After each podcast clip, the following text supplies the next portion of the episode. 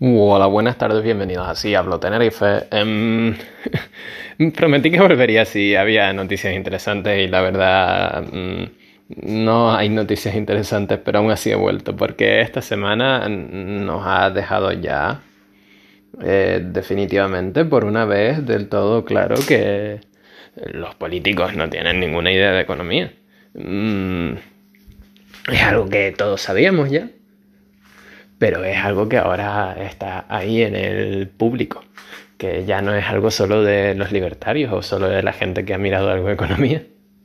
Ya, si quieres seguir pensando que saben algo de economía, es, es tu culpa, ya, ya no es de los políticos.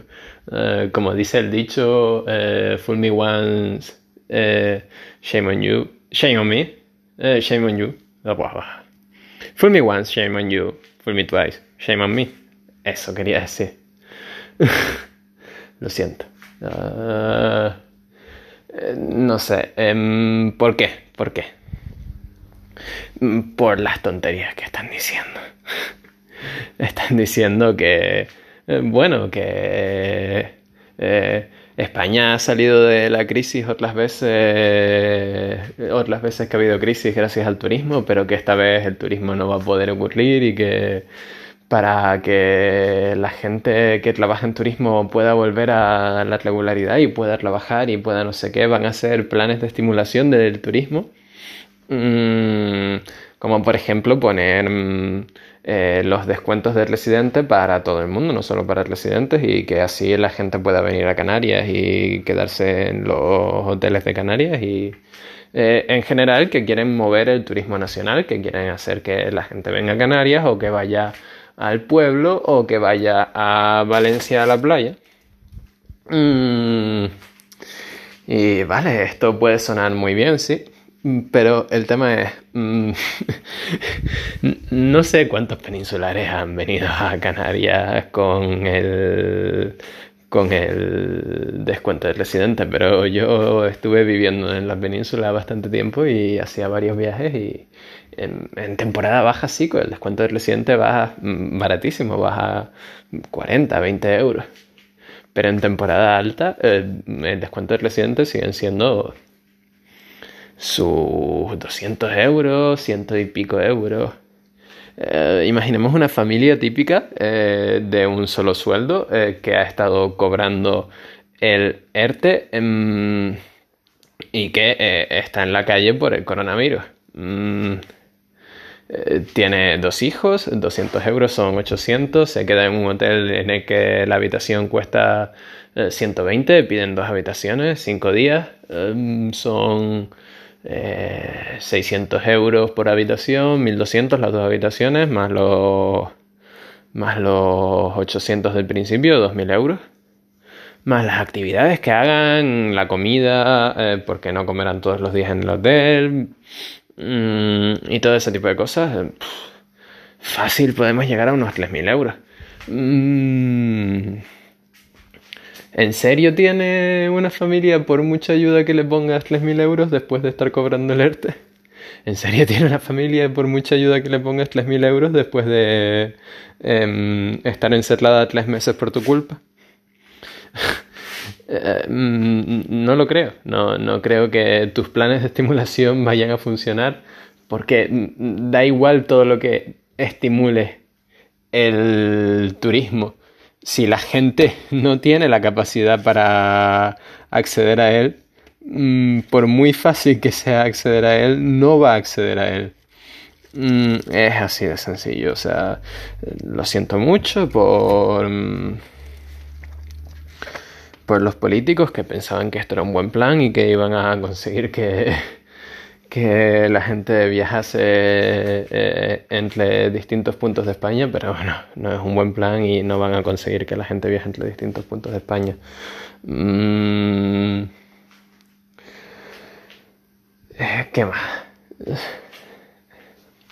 No sé, eh, realmente esto es ridículo. Y luego también está el tema de los bares, por ejemplo sí, sí, vamos a permitir que se abran los bares, la gente va a poder mm, volver a hacer cosas, pero solo se van a abrir a un 30% de capacidad al principio y solo las terrazas y después cuando se pueda abrir dentro también será solo a un 40% de capacidad. Mm, y no se podrán abrir del todo hasta por lo menos julio. Uh,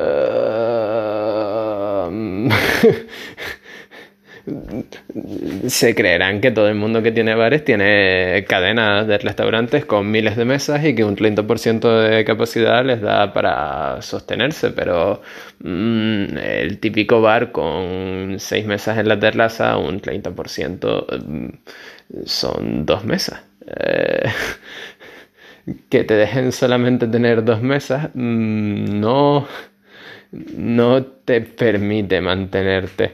Mm, prefieres estar cerrado porque de hecho abrir te genera costes, te genera costes porque tienes que eh, tener stock para vender, te genera costes porque tienes que tener las neveras encendidas, te genera costes porque tienes que tener la luz encendida, te genera costes por el gas que gastas, te genera costes por calentar la cafetera te genera costes por todos lados. Prefieres estar cerrado que hacer dos mesas cochinas. Mm, y la gente se está quejando.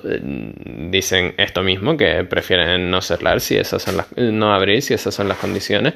Y, y, el gobierno no lo entiende, le parece sorprendente que se estén quejando y que no quieran, que prefieran no abrir. Mm, el gobierno cree que deberían estar agradecidos porque les estén permitiendo ni siquiera abrir.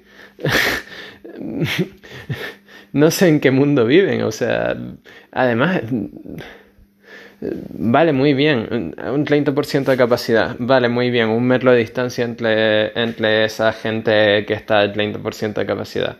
Ok, ¿y el camarero qué? El camarero se va a duchar entre persona y persona a la que trate. Porque me da igual que lo, lleve, que lo obligues a llevar guantes, me da igual que lo obligues a llevar mascarilla me da igual que le obligues a llevar un traje de estos amarillos, de los que llevan monstruos S.A. para desinfectar a los monstruos que tocaban niños. el problema no es el camarero en sí.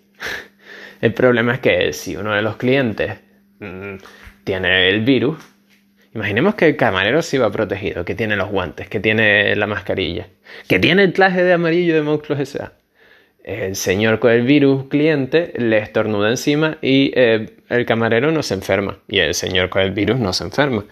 Pero luego ese camarero te tiene que atender a ti. Porque mm, la mayoría de restaurantes no tiene un camarero para, para atender a cada mesa. Mm, eh, eh, ¿Tú tienes el traje de monstruos S.A.? no, tú no lo tienes, lo tiene el camarero. Así que tú sí te vas a contagiar. Em, es todo muy ridículo, es todo eh, tremendamente estúpido. Eh, es como también el tema de eh, que pusieron en su texto del deporte el surf y la natación en aguas abiertas. Ok, muy bien. ¿Te has dado cuenta que esas dos cosas se hacen en playas y que las playas no las vas a abrir hasta junio? A mí que me importa que se permita hacer surf y que se permita nadar en aguas abiertas si no puedo ir al sitio donde se hace?